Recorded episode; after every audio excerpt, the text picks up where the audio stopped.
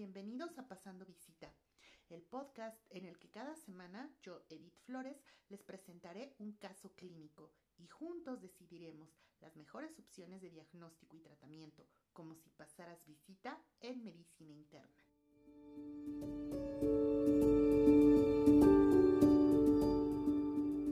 Sean bienvenidos a este nuevo episodio de Pasando Visita. Gracias a todos por escucharnos, por sus comentarios y sus interacciones. Sigan compartiendo. Ya nos escuchan en América del Sur y en Europa. Gracias. Para esta semana les tenemos un caso que tiene que ver con la prevención de las enfermedades cardiovasculares. Y para esta semana les tenemos un caso que tiene que ver con la prevención de las enfermedades cardiovasculares. Se trata de Federico, es un hombre que tiene 42 años. Como antecedentes de importancia, ambos padres viven con diabetes tipo 2.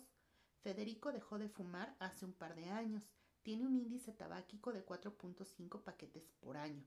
Bebe alcohol de manera ocasional. Se calculó que consume alrededor de 5 gramos por día. Ingresó a medicina interna por cefalea, vértigo, tinnitus e hipoacusia súbita del oído izquierdo de unas 12 horas de evolución. A la exploración física se encontró una tensión arterial de 130 a 80 milímetros de mercurio, frecuencia cardíaca de 100 por minuto, frecuencia respiratoria de 20 por minuto, temperatura de 36 grados centígrados, peso de 88 kilogramos, talla de 1.62 metros con un índice de masa corporal de 33.5 sin alteraciones cardíacas ni pulmonares, a nivel abdominal sin ningún punto doloroso y la revisión otorrinolaringológica normal.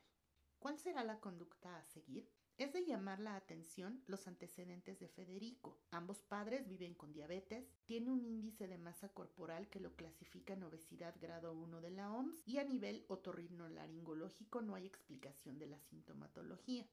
Por tanto, volvemos a interrogar a Federico y nos describió hábitos dietéticos poco saludables. Alta ingesta de hidratos de carbono, baja ingesta de fibra, alta ingesta de grasas y sedentarismo.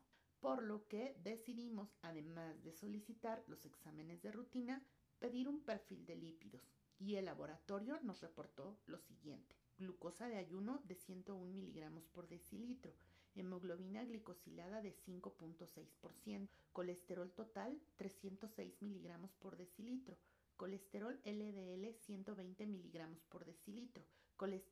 HDL de 35 miligramos por decilitro y triglicéridos de 758 miligramos por decilitro. ¿Cuál es el diagnóstico de Federico?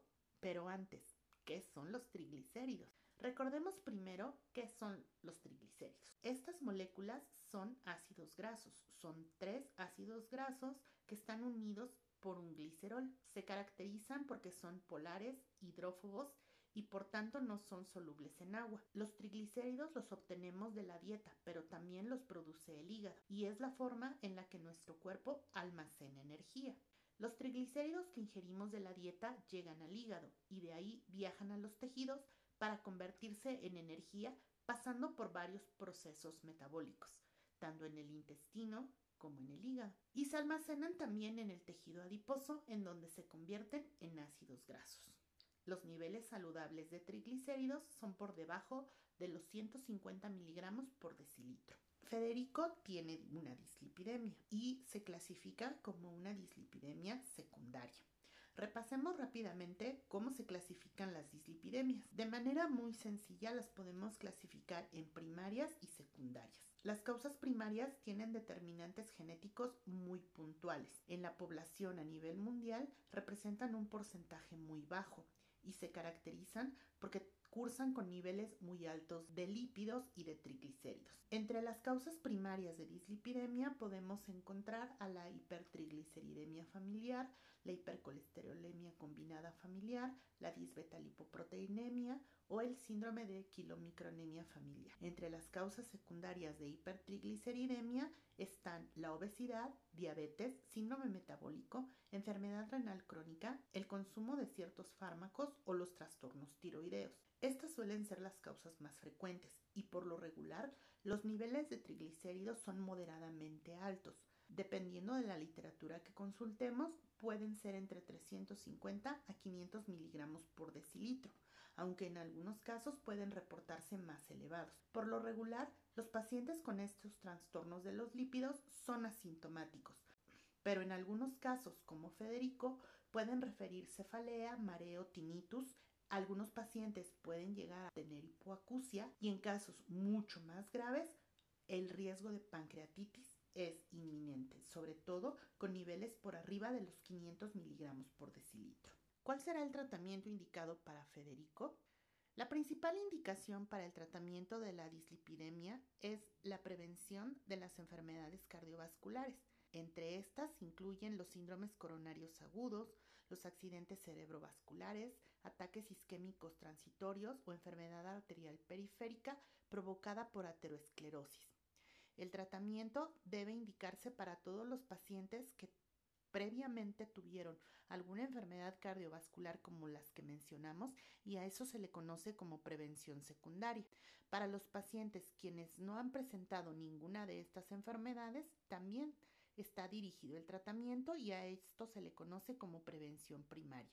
Los valores de triglicéridos entre 200 y 499 miligramos por decilitro se han asociado con un incremento de enfermedades cardiovasculares y daño hepático.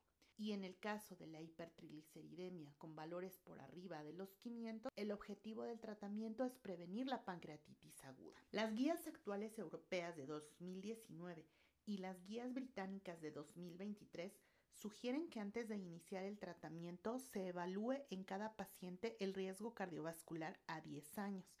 Para ello podemos encontrar en la red diferentes calculadoras de organismos como la Organización Mundial de la Salud, la Organización Panamericana de la Salud, la Asociación Americana del Corazón, entre muchos otros. Incluso tienen algunas aplicaciones que se pueden descargar en sus dispositivos electrónicos.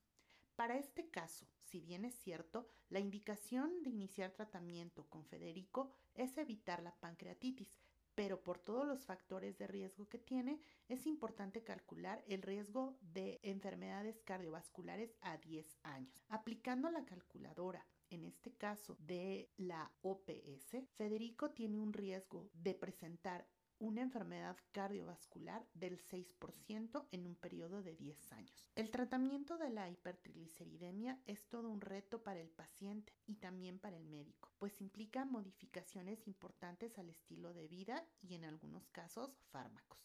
Hablemos primero de la alimentación. En la alimentación es importante recordarle al paciente que ésta debe estar restringida en hidratos de carbono simples, pues hay que recordarles que los hidratos de carbono simples que coman extra en su alimentación diaria se convertirán en triglicéridos y se almacenarán en el tejido adiposo. Hay que evitar harinas refinadas, azúcares refinados, la fruta. La fructuosa es el azúcar de la fruta y esta se metaboliza a nivel hepático en donde se convierte en triglicéridos que se liberan a la circulación. Hay que evitar la ingesta de jugos, de licuados, la ingesta de alcohol y preferir los alimentos ricos en fibra y que tengan un bajo índice glucémico. Hay que evitar los ácidos grasos trans, disminuir la ingesta de ácidos grasos saturados como los que vienen en la carne grasa o procesada, en los dulces, en la crema y en la mantequilla. Invitar a nuestro paciente a sustituir estos alimentos por verduras, alimentos integrales, pescado y grasas monoinsaturadas y poliinsaturadas, como por ejemplo el aceite de oliva. ¿Qué hay de la dieta mediterránea? Algunos autores recomiendan la dieta mediterránea, pues algunos estudios mencionan que se asocia con una reducción del 10 al 15% en los niveles de triglicéridos. Esto es resultado de la combinación de un aumento en la ingesta de ácidos grasos omega 3, granos enteros, frutas, vegetales, legumbres y nueces. Es recomendable entonces el consumo de pescado graso, como el atún, el salmón y las sardinas. ¿Y qué hay de la actividad física?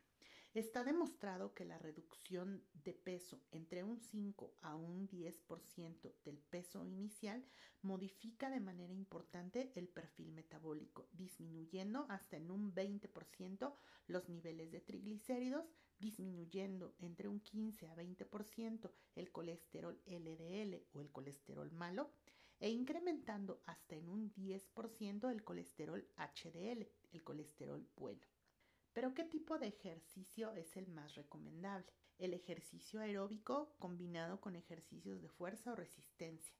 Se recomiendan en promedio 150 minutos de ejercicio por semana para mantener niveles saludables de lípidos y de glucosa.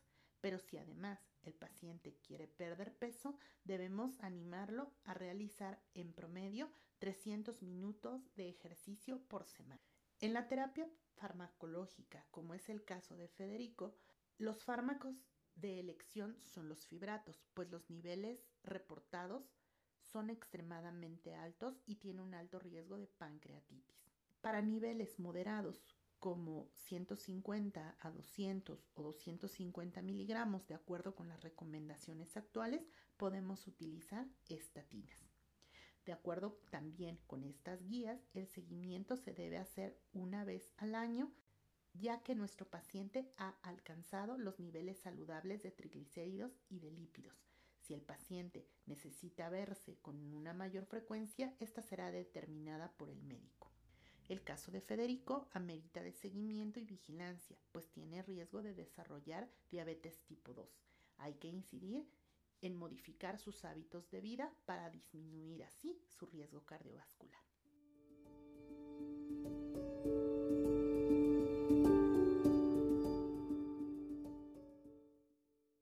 Las enfermedades cardiovasculares son la principal causa de mortalidad a nivel mundial están asociados con ateroesclerosis, particularmente con los niveles de colesterol LDL. Sin embargo, se ha demostrado que también los niveles de triglicéridos, sobre todo los niveles moderadamente altos, también incrementan el riesgo de enfermedades cardiovasculares.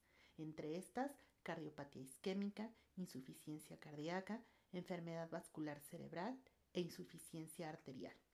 Estas enfermedades, junto con la diabetes tipo 2, son la principal causa de mortalidad, especialmente en hombres, y una de las mayores causas de discapacidad a nivel mundial.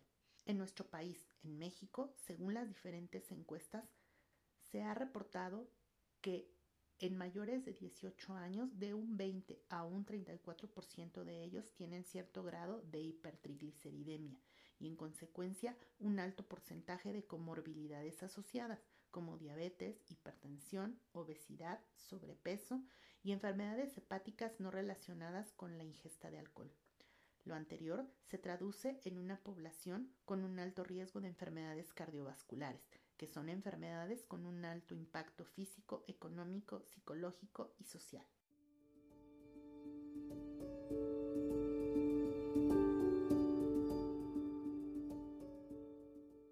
Usted es paciente, identifique sus factores de riesgo y acuda a su médico. A nosotros los médicos nos toca identificar los factores de riesgo cardiovascular e invitar a nuestro paciente a modificarlos.